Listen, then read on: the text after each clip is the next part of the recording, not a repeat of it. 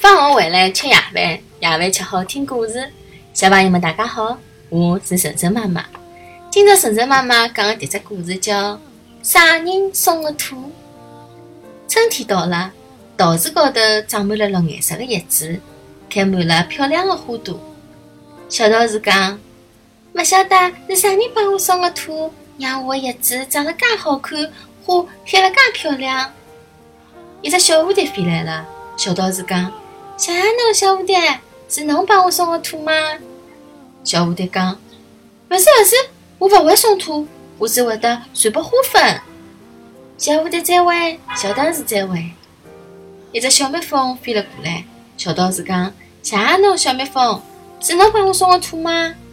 小蜜蜂讲：“勿是勿是，我勿会送土，我只会得采蜜。”小蜜蜂再会，小桃树再会。一只啄木鸟飞来了，小道士讲：“谢谢侬，啄木鸟，是侬帮我送的土吗？”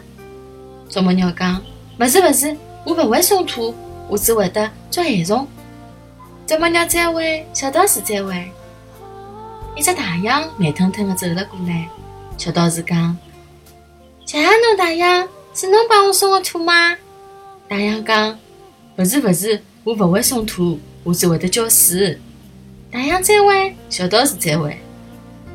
一只小白兔蹦蹦跳跳跑了过来，小道士讲：“谢谢侬，小白兔，是侬帮我送的兔吗？”小白兔讲：“勿是勿是，我勿会送兔，我只会得拔草。”小白兔再会，小道士再会。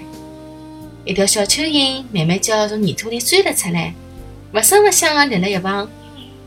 小道士讲：“谢谢侬，小蚯蚓，原来是侬帮我送的兔。”蚯蚓小声地讲：“勿用谢，勿用谢，搿是我应该做的。”讲好闲话，小蚯蚓又扭动动伊的身体，慢慢叫，慢慢叫，钻进了泥土里。小朋友们，㑚看到过小蚯蚓吗？现在春天到了，可以到小花园里头的泥土里头去寻寻看，是勿是有帮助小道士松土的小蚯蚓哦？好了，今朝故事就讲到搿搭啦，再会。